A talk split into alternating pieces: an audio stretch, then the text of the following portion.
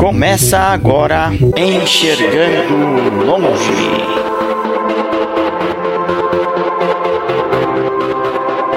Apresentação: Marquiano Charan Filho e Milene Cristina.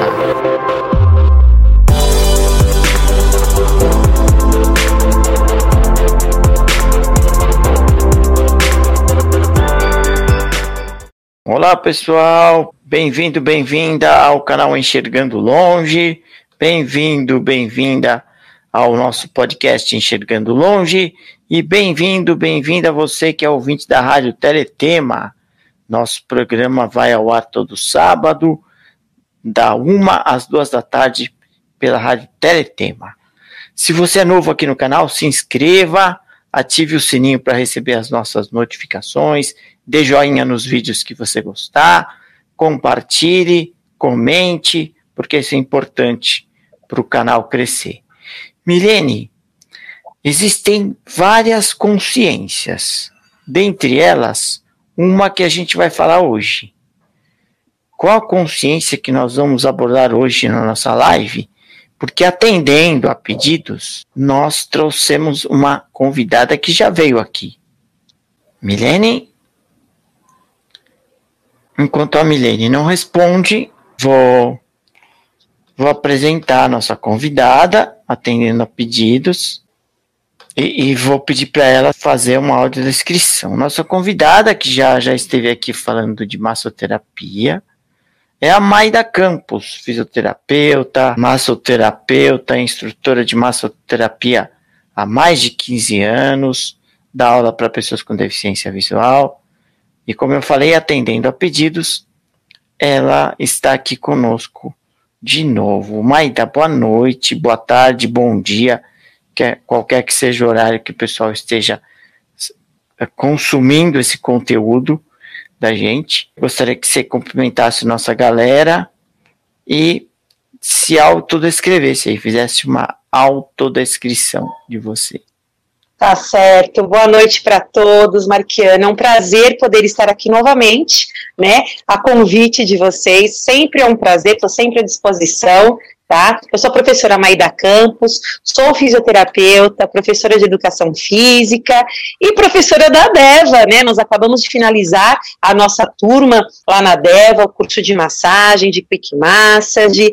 Eu sou professora Maida, eu estou sentada, mas eu tenho 1,72m, cabelos loiros na altura da cintura, estou de trança hoje, tenho a pele branquinha, clarinha, estou com um vestido preto com florzinhas cor-de-rosa, vermelha e tem um charme no meu vestido que os meus ombrinhos ficam aparecendo, né? Hoje eu falei, vou fazer um charme, vou deixar a parte do ombrinho aparecendo. Atrás de mim tem uma impressora, parece um pouquinho de uma impressora. Na parede aqui que está atrás de mim, é a parede de, fundos, de fundo branco, tem alguns quadros com imagens de moto, como eu já falei aqui outra vez para vocês, eu gosto de moto, então tem uns quadros com moto, e estou aqui à disposição, Marquiano, Milene, para nós estarmos falando hoje sobre consciência corporal. E vai ser um prazer, acredito que vai ser um assunto bem gostoso hoje para a gente desenvolver aqui nessa live.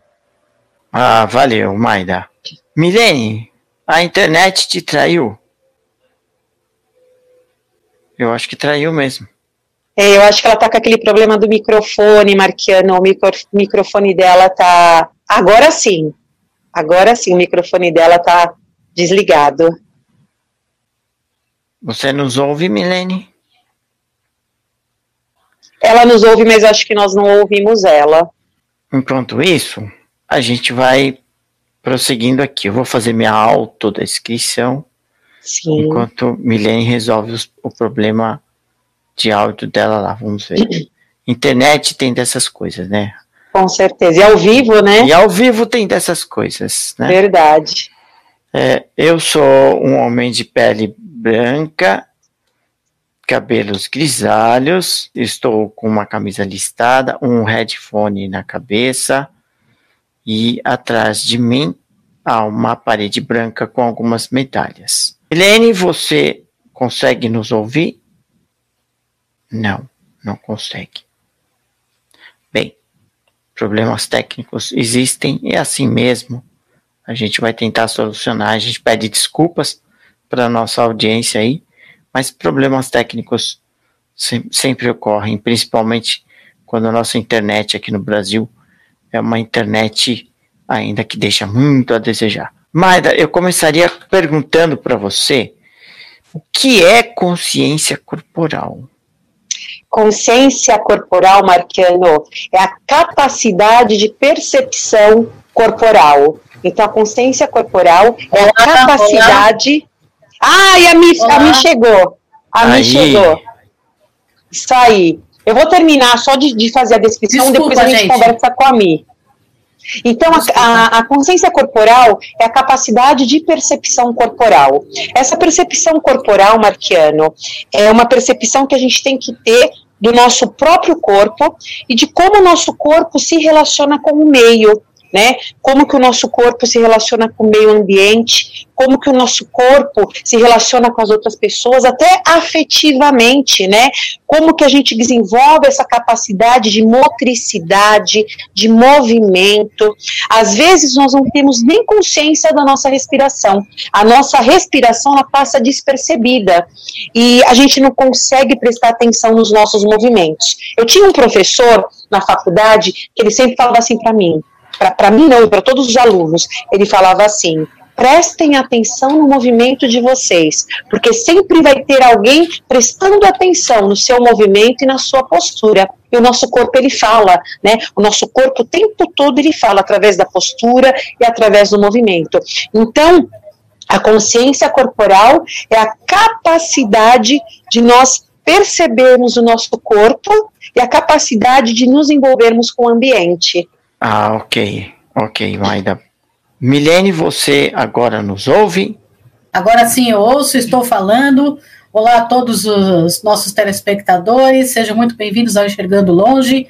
Eu vou começar com a minha descrição. Eu sou Milene Cristina, uma menina de uma mulher de pele branca, nariz pequeno, boca pequena pintadas de vermelho, tenho olhos azuis, estou usando um óculos de grau com lentes levemente acinzentadas, com hastes vermelhas, e estou com um fone, headphone preto de cabeça, né, com microfone, e estou com uma blusa de e decote V azul marinho com pintinhas, com bolinhas brancas, e um bolsinho ao lado esquerdo. Maida, eu queria falar para você, qual que é o maior desafio aí para as pessoas com deficiência visual em relação à consciência corporal? Elas estão aí é, se inteirando disso?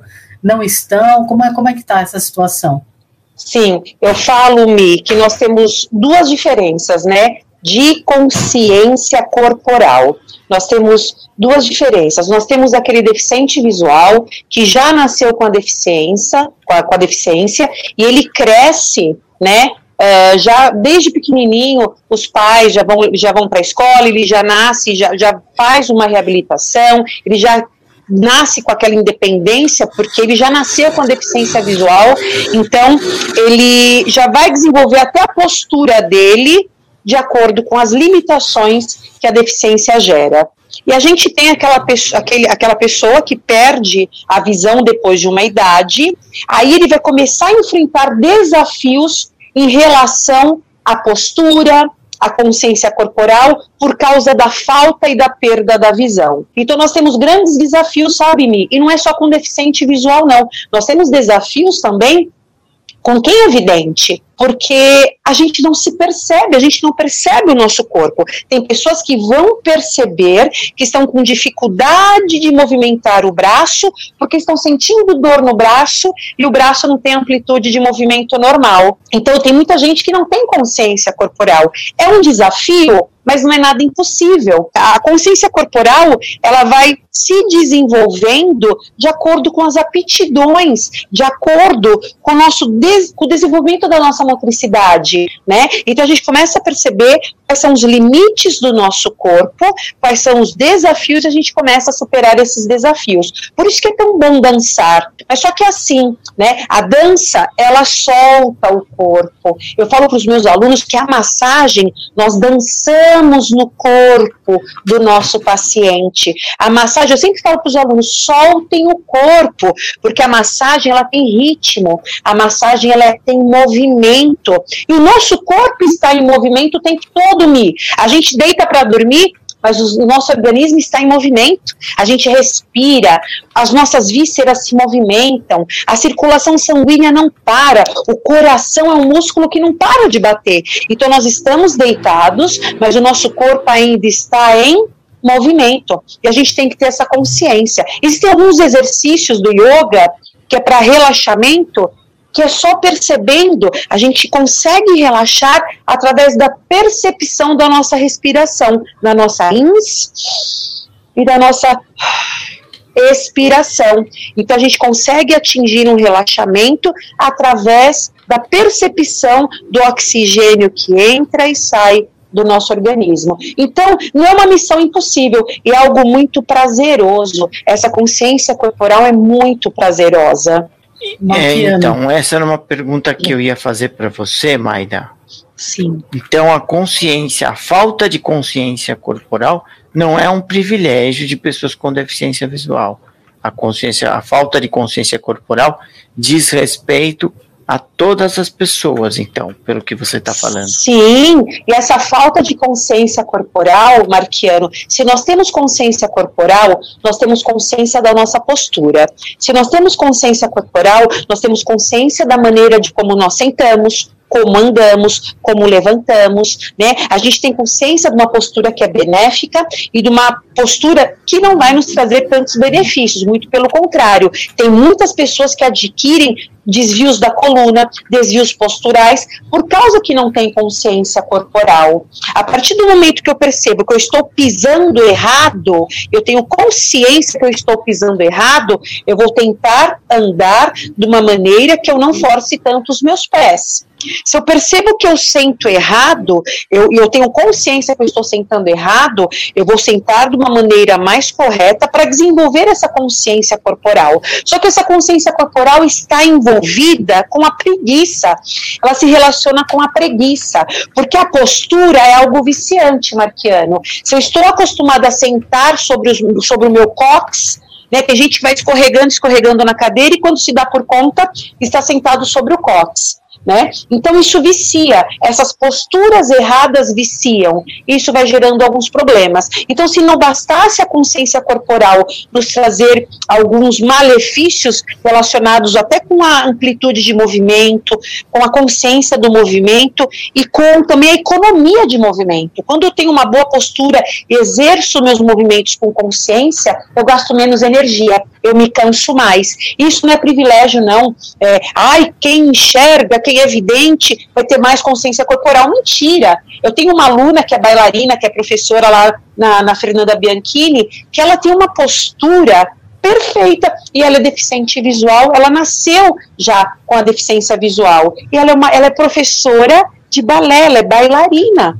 Esse trabalho, sabe, Marquiano, está se perdendo muito esse trabalho de consciência corporal, porque é na escola, é na infância nas aulas de educação física que a criança vai desenvolver essa postura. Tanto as crianças videntes como as crianças que não têm a visão, que tem a deficiência visual, mas é no desenvolvimento neuropsicomotor, é durante o desenvolvimento, o desenvolvimento do aparelho sensório motor que a gente vai ter as respostas musculares aos movimentos, né? Então a gente tem grupos musculares específicos, cada parte do meu corpo, cada músculo do meu corpo é responsável por um movimento. E isso se aprende na infância, isso se desenvolve na infância. Só que assim, Marquiano, você começou a fazer a correr a fazer suas corridas, a ganhar as suas medalhas com que idade? Eu, que eu comecei?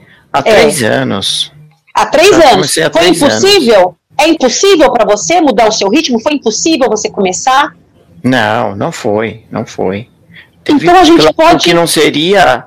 É, desculpa interromper. Claro que não tenho a mesma intensidade de que se eu começasse, tivesse começado com 17, 18, 20 anos seria Sim. diferente, o rendimento seria, nós teríamos uh, um resultado diferente, mas não foi impossível mudar o ritmo, não foi impossível adquirir novos hábitos. Enfim. Sim, e, e assim, e, e, na corrida, né, você corre, na corrida você tem que ter consciência corporal, porque a corrida, quando nós estamos andando, sempre um dos nossos pés vai estar tocando no chão, né? A corrida, eu falo, às vezes, eu, eu lembro que na faculdade o professor perguntava, vocês voam? Vocês conseguem voar? A gente não, a gente não voa. E o professor provou que a gente voa, porque durante a corrida vai ter uma fase aérea, vai ter uma hora em que os pés vão estar, os dois pés não vão tocar o chão, vão estar os dois no alto. Então a gente, a gente voa, porque a corrida tem fase aérea. Então, olha quantas adaptações que você teve que passar, quanta consciência corporal você teve que ter para começar a correr, né? Então você só caminhava, você começou a correr, você tem fase aérea. Conforme você corre, quanto mais velocidade a gente adquire, tem fase aérea na corrida. Muda o movimento de flexão dos tornozelos, a posição dos arcos plantares, a flexão dos joelhos do quadril, o nosso tronco. Então tem que ter consciência corporal para correr. Então eu falo que não é na, nada impossível ter consciência corporal. Nas nossas aulas, eu comecei a perceber, Marquiano, que os alunos tinham muita dificuldade de se movimentar ao redor da cadeira de quick massage. Então, os meus alunos no curso eram todos com deficiência visual e eles tinham que circular pela cadeira de quick massage sem usar a bengala para fazer a massagem. Pô, isso para quem nunca fez massagem, né? Porque eles estavam utilizando as mãos sem utilizar a bengala e ao mesmo tempo tinha que circular pela cadeira. Eu comecei a perceber que os alunos não tinham essa dança, esse molejo do corpo. Então, o que, que acaba acontecendo? Eles iam forçar tanto a coluna, eles iam forçar tanto os braços para fazer a massagem, que eles iam começar a sentir dor no fim da aula. Então, eu percebi que eles não tinham consciência corporal e que eles precisavam desenvolver essa motricidade. Por isso que nos términos da, das aulas, nós dançávamos nós começávamos a fazer movimentos com tornozelo, joelho, quadril, soltar os braços, a gente movimentava os ombros. E se tornou tão gostoso, foi algo tão lúdico, foi tão assim, é, é, é, foi bacana porque foi algo recreacional, né? É, todos nós brincamos, dançamos, envolvia música, e a música traz essa soltura da musculatura. Eu percebi que no primeiro dia que eu fiz, os alunos tinham mais dificuldade, porque envolve a timidez. Quando a gente não tem tanta consciência corporal, a gente fica tímido, porque a gente tem vergonha, né? Ai, o que vão pensar de mim? Né? Enfim, mas o que é interessante é que esses alunos na terceira vez, Milene, eles queriam que chegasse no fim da aula para eles dançarem no fim da aula. Era muito engraçado, porque os meninos, né, tinha o João lá, nosso aluno, e o João, ele andava numa velocidade com a bengala, tão rápido com a bengala, e ele adorava dançar. Chegava no fim da aula, ele adorava dançar. E muitos alunos não conseguiam coordenar o movimento do quadril com o movimento do braço, mas quando nós chegamos no término das nossas aulas, todos já estavam soltando mais o corpo. Então foram poucas aulas e eles tiveram, assim, se a gente for ver uma curva de desenvolvimento, eles cresceram, a consciência corporal melhorou, a motricidade melhorou. Então não é nada impossível. Existem alguns concursos de dança na televisão, que tem gente que nunca dançou na vida e que ganha o concurso de dança, porque ele teve aquelas aulas, aqueles treinos de dança com os professores, enfim. Então não é impossível, mas não é só a dança, sabe, Marquiano, que trabalha com essa consciência corporal. Os esportes, ginástica, as aulas de educação física, ouvir música, trabalhar com ritmos, tudo trabalha a consciência corporal. Cozinhar, você cozinhar, você preparar um alimento, tudo envolve essa consciência corporal, porque a consciência corporal não é só a consciência do meu corpo, mas é como eu me envolvo com o ambiente, é o meu envolvimento com o ambiente, a afetividade, a maneira como me comunico, os gestos que eu faço com as mãos, os gestos da face, a maneira que eu é, abraço, que eu toco, que eu cumprimento, que eu, que, eu, que eu estou no meio Tudo isso é comunicação. A consciência corporal é uma forma de comunicação. Pessoas mais comunicativas têm mais consciência corporal. Pessoas menos comunicativas têm menos consciência corporal. Então, assim, é uma conversa, é muita coisa envolve a consciência corporal. E a partir do momento que eu tenho essa consciência corporal, eu me sinto mais seguro, né? Eu tenho uma construção do meu esquema corporal. A criança, quando ela começa a evoluir, quando o aparelho sensório motor da criança começa a evoluir, a criança começa a ter o quê? Uma construção do esquema postural, do esquema corporal. Tá? Então é muito interessante a gente, claro, é interessante a gente ter esse esquema corporal, essa consciência corporal desde a infância, no desenvolvimento. Isso começa desde a fase que a criança senta, que a criança, engatinha, que a criança né, é, passa do engatinhar para o caminhar, tudo isso, né, todo esse desenvolvimento neuropsicomotor, sensoromotor começa na infância. Por volta Mas de isso não 10 quer dizer... meses, mais ou menos. Ah, sim. Aí, aí vai da, daquela coisa uh, da mãe, quando, como que a mãe trata, como que a mãe cria, a independência da criança, vai de acordo também com o desenvolvimento psicomotor de cada criança, mas geralmente a criança começa a rolar, a gente coloca a criança de bruços, né, e ela começa a levantar o pescocinho para se proteger, então, ela começa a fortalecer a musculatura da nuca, a musculatura cervical. Então, a gente coloca a criança de barriga para baixo, com cinco meses, para ela não ficar com o rostinho na caminha ou no travesseirinho, ela começa a levantar o pescocinho. Então, ela já começa a ter controle da cervical, que é o mecanismo de defesa.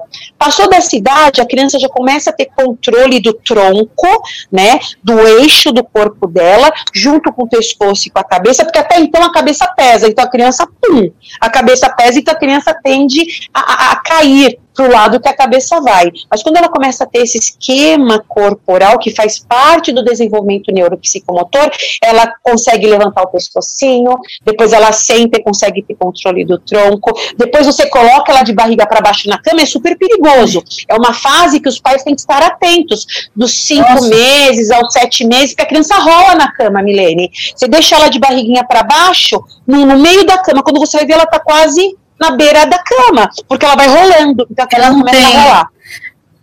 É, na verdade, ela não tem aquela consciência do espacial mesmo, né? Do, não, não, ainda.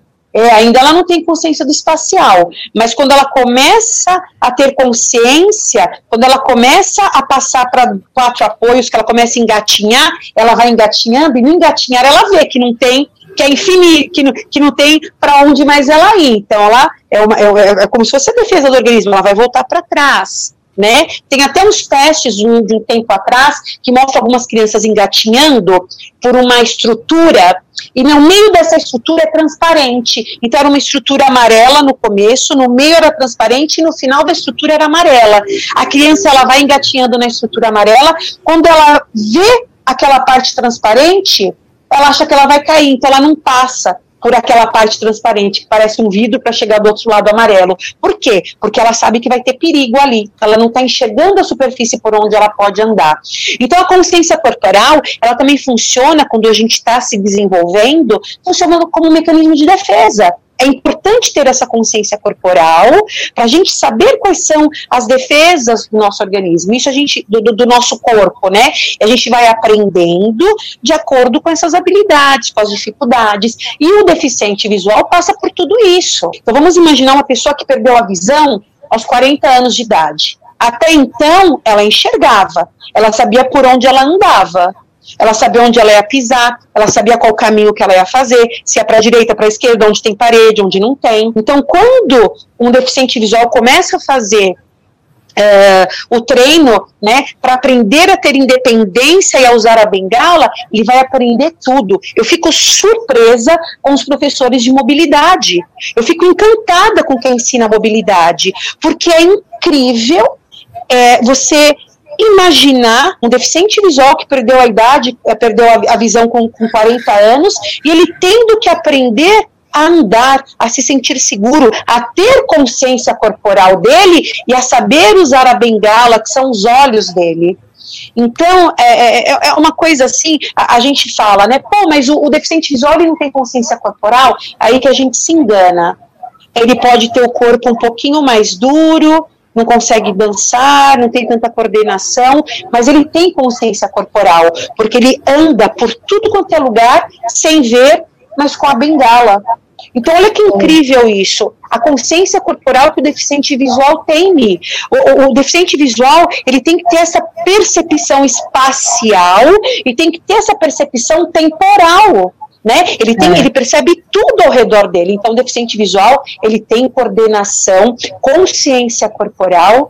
Então, eu falo que nada é impossível. Então, essa consciência corporal a gente pode desenvolver em qualquer fase da nossa vida. A gente consegue sim. Se bem trabalhado, a gente consegue desenvolver. Maida, é, é, deixa eu te falar, eu quero dar, até dar meu depoimento. Eu sou uma pessoa aí que tem esse caso. É, eu perdi minha visão em 2017, já com 42 anos. Sim. E realmente fui perdendo gradativamente, né? Sim. Mas a, a, diferença é brutal. E aí tem uma outra coisa: o teu organismo tem uma coisa que as pessoas não fazem. Ninguém está preparado para perder Sim. a visão. Sim. Só que existe uma coisa engraçada no, no, na, na educação de, da maioria das pessoas, que é você não olhar o que você faz. Sim. Ora, se o mundo é muito visual, por que, que você não olha? Então, por exemplo, muita coisa que quando eu perdi a visão eu não me apavorei tanto, porque você lembra, por exemplo, o cara fala assim, mas como que eu vou pegar meu copo de leite da mesa? Você não lembra como é que é o copo de leite da sua casa? Como é que são os copos da sua casa? A pessoa não lembra. Então, você não tem de memória que tamanho que era esse copo. Você não associa o tato com a visão, enquanto você enxerga. Isso é uma coisa que eu, eu penso que as pessoas não têm essa consciência corporal. Né, tá cheio de aluno que a gente que eu dei aula, que a pessoa perdeu a visão, aí você fala para a pessoa assim, escuta, você lembra quando você digitava? Quais as letras do teclado? A S, D, F, G, a pessoa fala, não lembro, digitava no escritório, não lembro. Como você não lembra? Ah, eu perdi a visão, não lembro. Ah, mas eu olhava no teclado. Não tem importância, mas como era? Lembra mentalmente? O cara fala, não lembro. Então, isso é uma coisa complicada. E nesse negócio de, da pessoa recuperar a visão com a orientação e mobilidade, tem que se explorar a pessoa que vai uh, não. Opa, acho que a gente perdeu o contato com a Milene. Sim. Não, não perdeu. Voltou, não, voltou. Opa, voltou, é, Oi, oi. É, Pode... desculpa. A, o deficiente que vai, que vai receber essas aulas, ele tem que explorar tudo que ele tem. Por exemplo, no meu caso, o meu ouvido ele ficou mais aguçado, a minha audição aumentou do nada, né? Você tem o, o tato maior, tudo fica um pouco maior para você poder fazer. Então, essa consciência que tem que ser explorada, eu acho, né? No deficiente só visual. Queria complementar, só queria complementar o que você está dizendo, Milene. Eu, eu, só acho que não, não é que ela aumentou do nada. Você passou a prestar é, mais atenção. Sim, você passou a prestar mais atenção nos seus sentidos, mas Exatamente. Não, não, não, acho que tenha aumentado do nada. O que vocês estão falando aqui é muito interessante.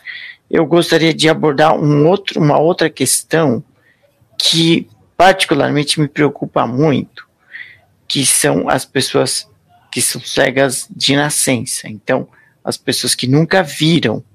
E muitas delas, infelizmente, a família não se preocupa em corrigir certos hábitos é, ou vícios, porque hábitos são bons e maus, e vícios são só ruins, né? São só maus. É, então, são os vícios, os chamados maneirismos. Então, a, a criança, por não estar vendo, ela começa a, a fazer movimentos com o corpo que são movimentos não executados, não, não feitos por crianças e pessoas que enxergam. E a família, muitas famílias, infelizmente, não corrigem isso. Eu lembro que quando eu era pequeno, eu costumava pôr a mão no olho. E não é porque doía, é, devia ser algum hábito. E os meus pais ficavam em cima de mim, me, me cobravam bastante. Eu, eu lembro que, poderia dizer de maneira ostensiva mesmo. Tira a mão do olho, tira a mão do olho, levanta a cabeça, não, não fica olhando para baixo, e, enfim. É, por quê? Porque inconscientemente eles sabiam que isso era importante, ou seja, essa correção era importante. Então, eu fico preocupado porque você encontra pessoas adultas, cegos, né, adultos, que têm certos hábitos que socialmente é, são hábitos ruins, ou vícios, né, que são ruins. Ruins causam estranheza para quem olha. Eu queria que você comentasse isso, Maida. Sim, é, é aquela coisa, né, o Marquiano. Durante o desenvolvimento da criança, de uma criança que não tem a deficiência visual, a gente sabe que tem aquele desenvolvimento, desenvolvimento neuropsicomotor natural de acordo com as fases de crescimento da criança. A criança que já nasce com a deficiência visual, a gente sabe que esse desenvolvimento neuropsicomotor vai ser diferenciado tá?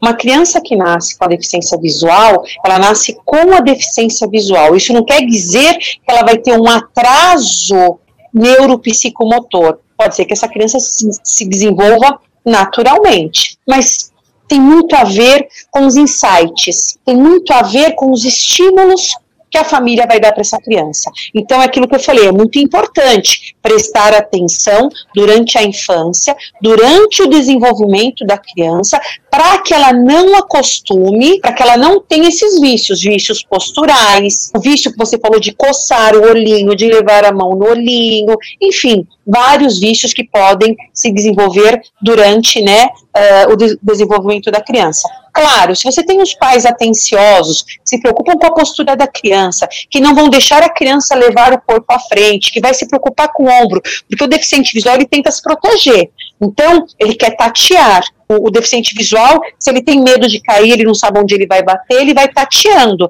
Ele joga o ombro à frente, o corpo à frente, ele vai usar as mãos como a visão. Se a gente não se preocupar, se a gente não tomar cuidado com isso durante o desenvolvimento, né, enquanto a postura está se formando, enquanto as estruturas da coluna, as vértebras, todos os ligamentos. Isso não é só da coluna, não. Nós estamos falando de ligamentos do tornozelo, arcos plantares, estamos falando do joelho, semiflexão, flexão, hiperflexão, estamos falando do quadril, nós estamos falando de toda a arquitetura corporal que pode ser influenciada por causa da deficiência visual. Então, os pais tem que estar atento com a postura do filho, tem que estar corrigindo a maneira como essa criança senta, como ela vai é, utilizar a liberdade para movimentar as mãos, os braços. Então, é assim, a gente sabe que existem instituições que se preocupam desde o crescimento, né? De, a criança começa a andar, tem instituições que já começa, a criança já começa a fazer é, fisioterapia, já começa a passar pela terapeuta ocupacional. Por quê? Porque o pai quer que essa criança tenha um desenvolvimento neuropsicomotor, um desenvolvimento da sua motricidade natural, como se fosse uma criança que tem a mesma idade, como uma criança da mesma idade tem esse desenvolvimento. Então, tem instituições, por exemplo, Marquiano, na Fundação Dorina, tem um dia que só vai criança, tem dias pela manhã que só vê criancinha lá com a fisioterapeuta, com a terapeuta ocupacional. Então é o que você falou. Os seus pais se preocupavam o tempo todo com você. Não é à toa que hoje você está aqui, não é à toa que hoje você é presidente da ADEVA, você é maratonista, você eu sei que fala não sei quantos idiomas, porque os seus pais investiram na sua educação. Infelizmente, Marquiano, tem crianças que não têm essa possibilidade, né? Tem pais que não têm só um filho, eles têm um filho com deficiência visual, eles têm mais quatro filhos e depois nasce outro filho com deficiência visual. Se a deficiência visual for um problema genético, a gente sabe que às vezes, né, o gene que é mais forte vai passar uh, alguma doença genética congênita para o filho, se tiver outro filho também vai ter essa doença genética. Então é complicado, envolve um monte de coisa, né, Marquiano? Envolve um trabalho aí de investigação genética, antes da mãe ter um, outro filho com a deficiência visual, se for um problema uh, genético, envolve todo o problema educacional, envolve todo o problema de inclusão, a gente sabe que hoje as escolas não têm inclusão. Marqueiro, não tem, né? Hoje você vai procurar uma escola particular para uma criança que precisa de cuidados especiais, precisa de uma maior atenção, não tem. Não tem, não tem escola. Por exemplo, aqui em Guarulhos tem uma escola que tem crianças com deficiência motora, tem crianças com síndrome de Down, não sei se tem criança com deficiência visual, mas tem crianças que são cadeirantes. Eu acho que é uma única escola em Guarulhos que tem, que é particular, e que tem é, as crianças com algumas deficiências. Então, é aquilo que eu falo, é um trabalho dos pais, desde a infância. Se existem instituições que fazem esse trabalho para acompanhar a criança desde o, da, quando ela começa a engatinhar, da motricidade, tem muito a ver com o carinho, com o tempo dos pais, com os cuidados dos pais. Então, tudo isso vai influenciar no futuro. Mas eu também eu... tenho muitos alunos, Marquiano, que nunca tiveram acompanhamento. Eu tenho alunos que, que foram criados pelos avós. Eu tenho uma aluna, por exemplo, que ela fala que ela descobriu que ela era cega com 15 anos, porque ela veio morar com a mãe e ela ia brincar na rua e as crianças falavam: Olha a ceguinha, ó a ceguinha, pega a ceguinha, vamos brincar, olha, corre atrás da ceguinha. E um dia ela entrou dentro de casa chorando porque ela queria saber: Mãe, o que, que é ceguinha? Porque as crianças da rua não querem brincar comigo porque falam que eu sou a ceguinha. Né? Então ela teve consciência que ela era diferente das outras crianças porque ela não enxergava e ela descobriu que não, ela achava que todo mundo era igual a ela. Ela achava que o normal era ser, né, ter a deficiência visual, porque nunca falaram para ela. Então existem é, várias coisas, né, Marquiano, é, durante eu, o desenvolvimento. Eu acho, eu acho que são vários problemas, tem várias análises que a gente poderia sim, fazer. Sim, sim. Eu acho que se a gente ficasse aqui durante quatro, cinco horas, a gente não ia esgotar o assunto. É verdade, Marcelo. Mas eu, eu, vejo muito que o que influi depois de, de tudo isso que você falou e depois de várias coisas que a gente vivenciou aí durante toda essa caminhada, né? Eu vejo o seguinte, que tem muito a ver com a sensibilidade dos pais. E eu acho que isso independe de posição social, de uhum.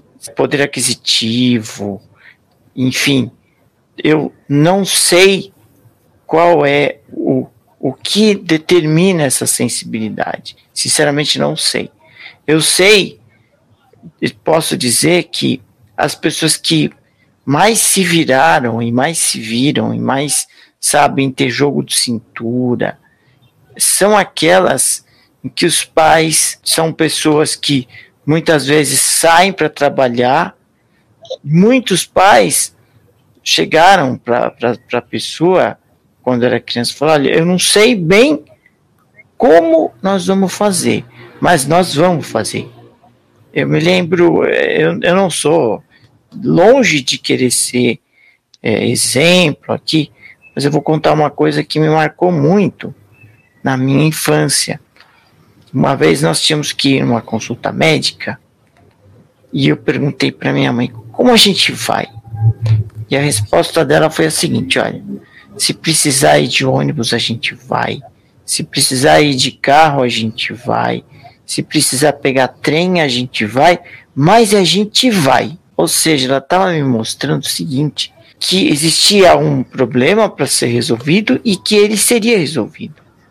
Ou seja, a questão do enfrentamento das situações. Eu sei de outros casos em que os pais não tinham instrução e conseguiram que os filhos superassem, conseguiram que os filhos tivessem uma posição é, social, estudassem, enfim. Eu vi também, já, já vivenciei casos, já vi casos de pessoas com instrução, com poder aquisitivo bom, mais alto do que a média da população, e no entanto os filhos foram mais dependentes, sem tanta, tanta, tanto poder de, de iniciativa, sem tanto poder de decisão, enfim, sem jogo de cintura, que eu acho que é uma coisa que, fundamental hoje em dia. Enfim, eu não saberia dizer qual é o ingrediente, o que determina essa sensibilidade, mas eu acho que é ela, é essa sensibilidade dos pais que determinam uma boa postura, que determinam. E quando eu falo de postura, eu falo de postura corporal, falo de postura de vida, falo de, de você se colocar diante da vida mesmo, no, nos, nas mais diferentes situações. Eu acho isso. Milene e Maida querem complementar aí, Milene? Só uma correção aí. Eu não sou maratonista, tá? Só para. Ah, é sim, não, é só, sim. Só, para. Tecnicamente, não. Porque um maratonista, uma maratona, são 42 quilômetros. Sim, eu, sim. Mas tem bastante medalha 15, aí atrás, viu, Marquiano? Tem muita medalha é, aí tem atrás. Tem algumas, tem algumas aí. Milene? Queria complementar falando exatamente isso. Realmente, desde criança, você tem que ensinar aquela, aquela pessoa com deficiência visual que, embora ela não esteja enxergando o mundo, o mundo está enxergando essa pessoa. Então, ela tem que ter comportamentos, padrões que se encaixem no contexto social, porque senão ela fica excluída, aí fica aquela associação besta, né? É excluída porque é deficiente visual, porque se comporta de uma forma esquisita em público. Aí a pessoa faz um maneirismo, se balança, ou coça o olho, ou alguma coisa, a pessoa começa a falar assim, mas você vê? Aí começa aqueles comentários, deve ser um pouquinho de atraso, deve ser um pouquinho de autismo que ele tem, começa essas coisas, porque o corporal dele não condiz com o social. Ô, Mi, né? tudo que vocês falaram, eu acho. Coisas. Sim, tudo que vocês falaram, eu acho que é essencial. Vocês estão aqui, vocês podem falar muito mais, vocês vivem com a deficiência visual, né? É, mas assim, eu acho que tudo isso, sabe, Marquiano, é amor, é paciência. É, qualquer criança, qualquer pessoa, a gente tem que tratar com amor, com paciência, a gente tem que se colocar no lugar da pessoa. Eu aprendi muito, sabe, Milene, Marquiano?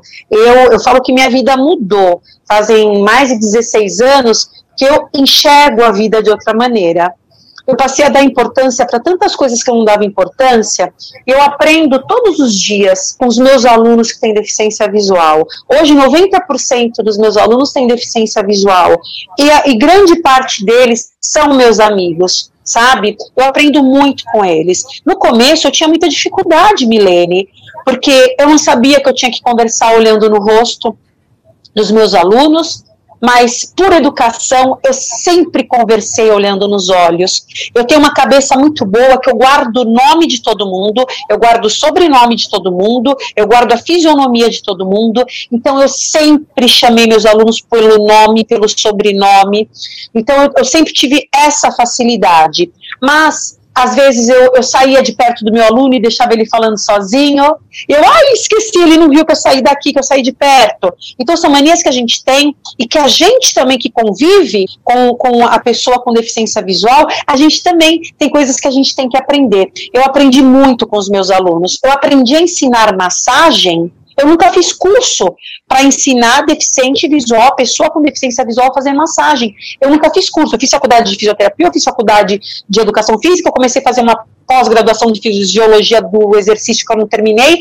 Aí fui fazer curso de massagem, reflexologia podal, terapia reiki, fiz um monte de curso, quiropraxia, liberação miofascial, fiz um monte de especialização, um monte de curso depois que eu terminei minha faculdade. E foi aí que começou a aparecer um aluno, apareceu um primeiro aluno para mim, eram 40 alunos videntes e um aluno cego, que era o Benjamin, que era professor de tango. O Benjamin, ele era jogador de futebol, ele ensinava mobilidade e ele era professor de tango. E ele foi o meu primeiro aluno. Eu tive que aprender a ensinar o Benjamin, que era cego, a fazer massagem. Então eu fui aprendendo com os meus alunos. Então a primeira coisa que eu aprendi é que se eu fizesse a massagem no Benjamin, existe a memória tátil. Então o nosso maior órgão do sentido é a pele e a massagem é feita na pele. Então eu aprendi que se eu fizesse a massagem no meu aluno que tem a deficiência visual, ele ia memorizar tudo, até a pressão que eu fizesse com a mão, ele ia, ele ia conseguir memorizar. Então eu fui aprendendo com os meus alunos.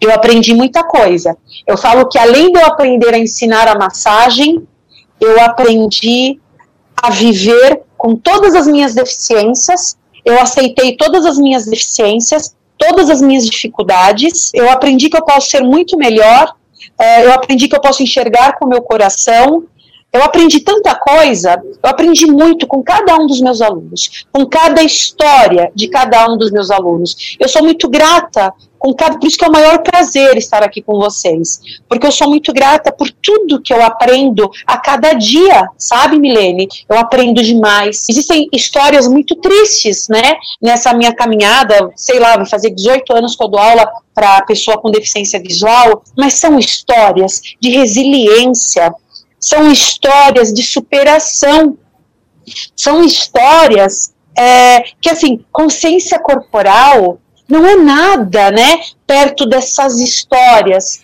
desses alunos, dessas pessoas. Então, eu tenho, é, que nem o Marquiano falou, eu não sou maratonista, né?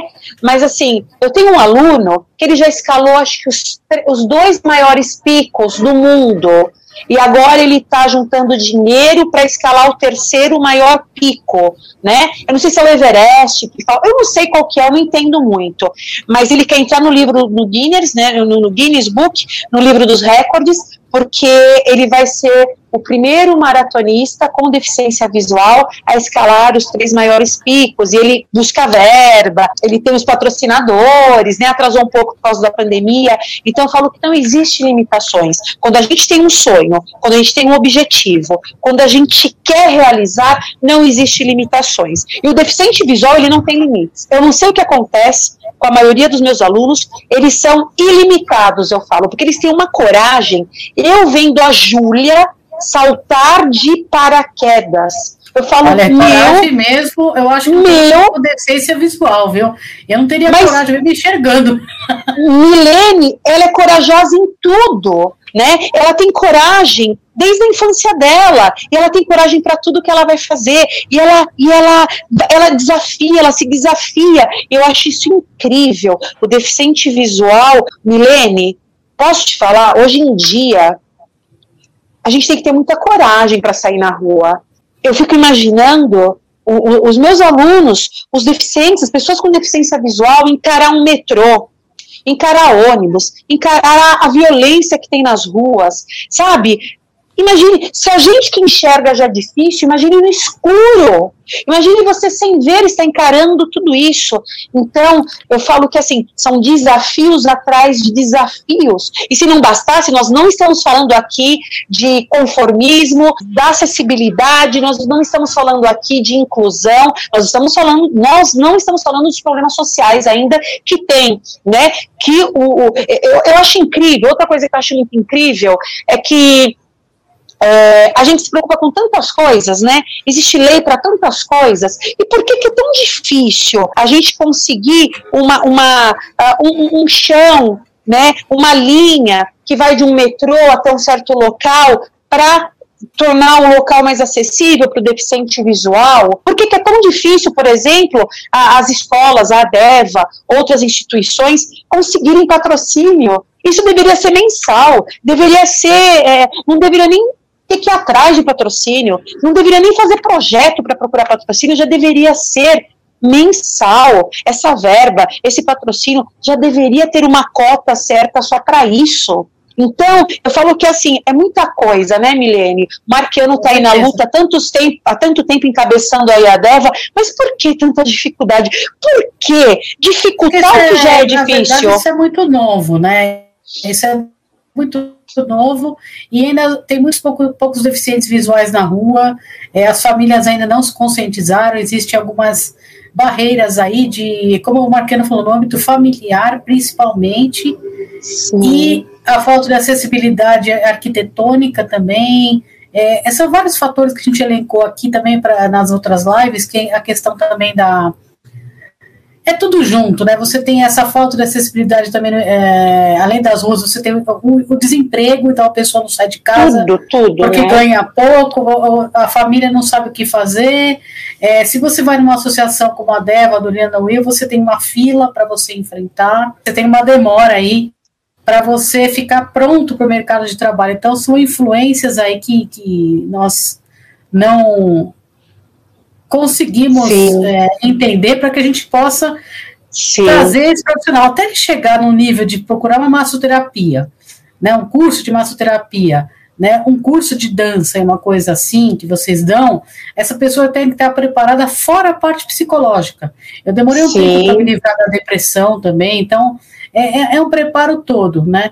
E eu queria aproveitar, ô Maida, e perguntar para você dos seus cursos, né, de massoterapia que você dá, e eu queria que você me falasse quando você tem curso, como é que a gente faz para entrar em contato com você. Sim. Agora, Mi, eu estou no meu espaço, eu tenho um espaço que chama Espaço MM, que é aqui em Guarulhos, esse espaço eu já tenho há mais de 10 anos, e nesse espaço eu dou aulas particulares, né? Então, todas as técnicas e terapias complementares eu dou no meu espaço. Então, aqui eu dou aula de massagem relaxante, quick massage, reflexologia podal, reflexologia palmar, reflexologia facial, drenagem linfática corporal, massagem modeladora, aromaterapia, reiki, massagem ayurvédica, que é a massagem indiana, do curso de anatomia, quiropraxia, liberação miofascial, dry needling, introdução à medicina chinesa, porque assim, eu me preocupo muito em formar um profissional completo. Então são terapias complementares, são todos cursos livres. Então o aluno ele me liga, ele agenda uma data para vir fazer o curso.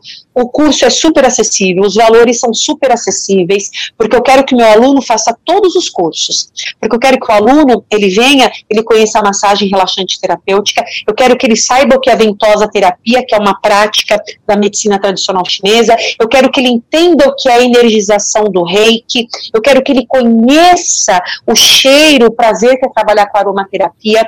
Então, eu quero que o meu aluno tenha acesso a tudo. A maioria das escolas se preocupa muito em ensinar o deficiente visual fazer quick massage, reflexologia podal, mas não é só isso, massagem não é só isso. Massagem é um mundo de oportunidades. Quando a gente começa a fazer massagem, é um leque que se abre. E eu falo muito do lado holístico, da terapia holística, dessa consciência de trabalhar a parte física, a parte psicossomática. Então, eu quero que o aluno tenha consciência que quando ele faz um curso de massagem, ele vai tratar outra pessoa, ele vai ser um massoterapeuta, ele vai tratar holisticamente né, uh, esse paciente que ele vai atender. Então, eu quero que meus alunos entendam a capacidade, eu quero que eles entendam que eles são muito capazes de atender, de tratar e de trazer né, benefícios físicos, emocionais, psicossomáticos, posturais, para esses pacientes que eles atendem.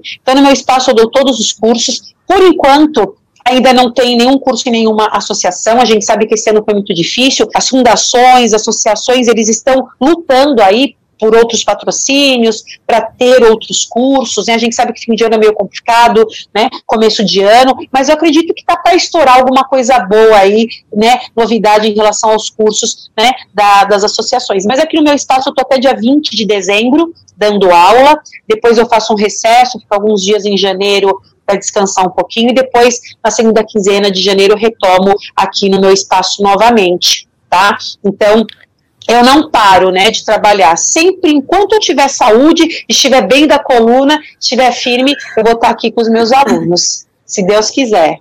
Essa é a Maida, essa é a Maida, que dinâmica, é, dinâmica, atenciosa, uma ótima professora. Maida, é muito legal, sempre muito legal é, fazer live com você.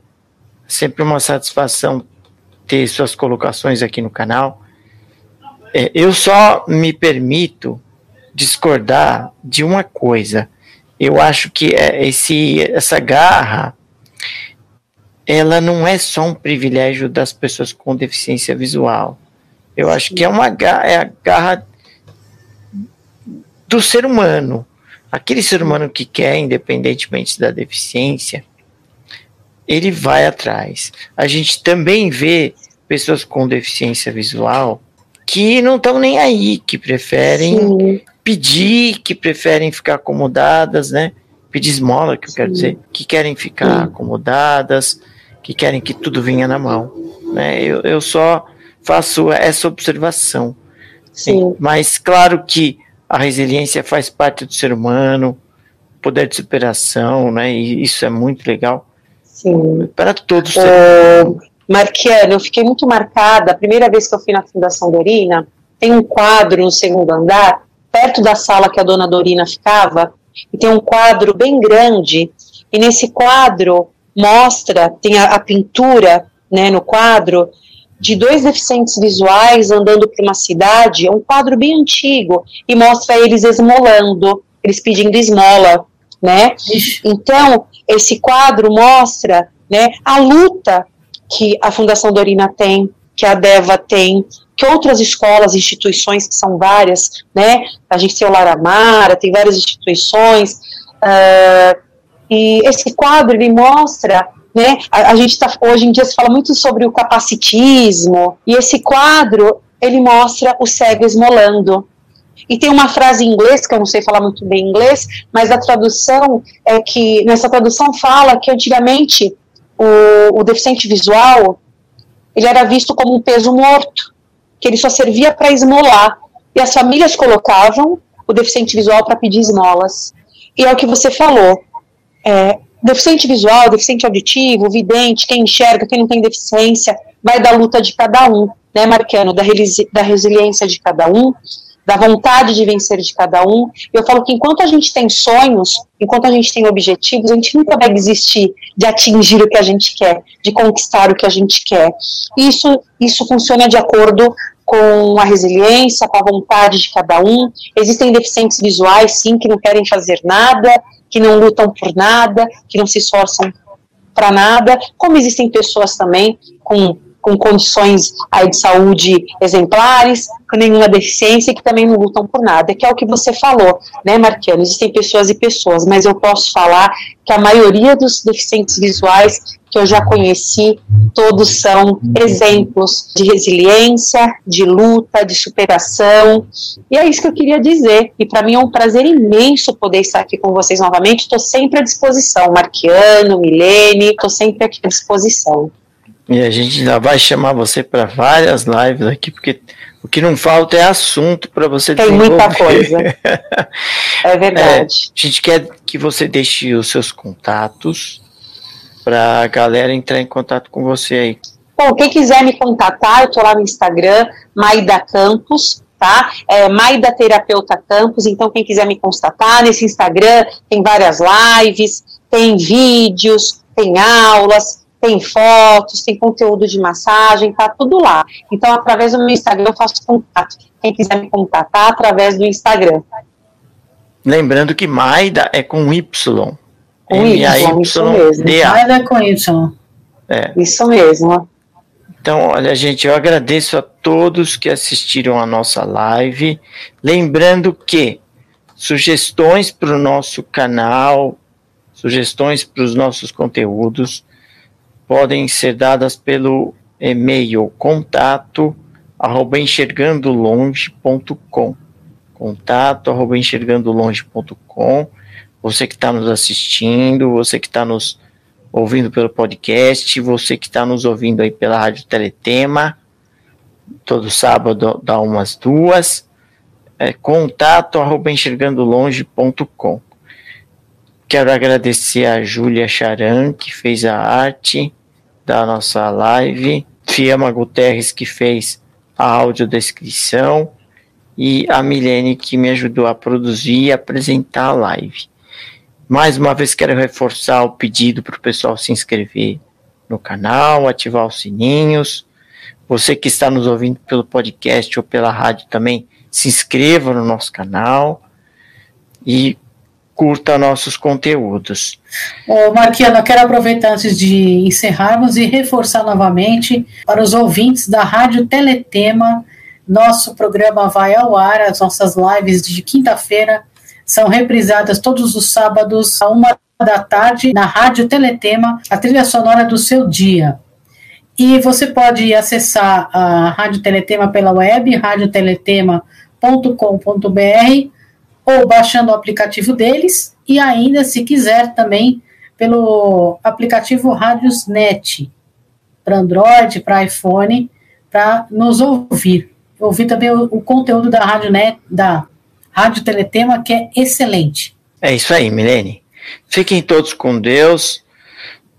Tenham uma boa semana. Se cuidem, porque ainda estamos numa pandemia, apesar de estar melhorando a nossa situação. Mas se cuidem. Fiquem todos com Deus. Obrigado pela sua audiência e até o nosso próximo conteúdo. Você ouviu Enxergando Longe.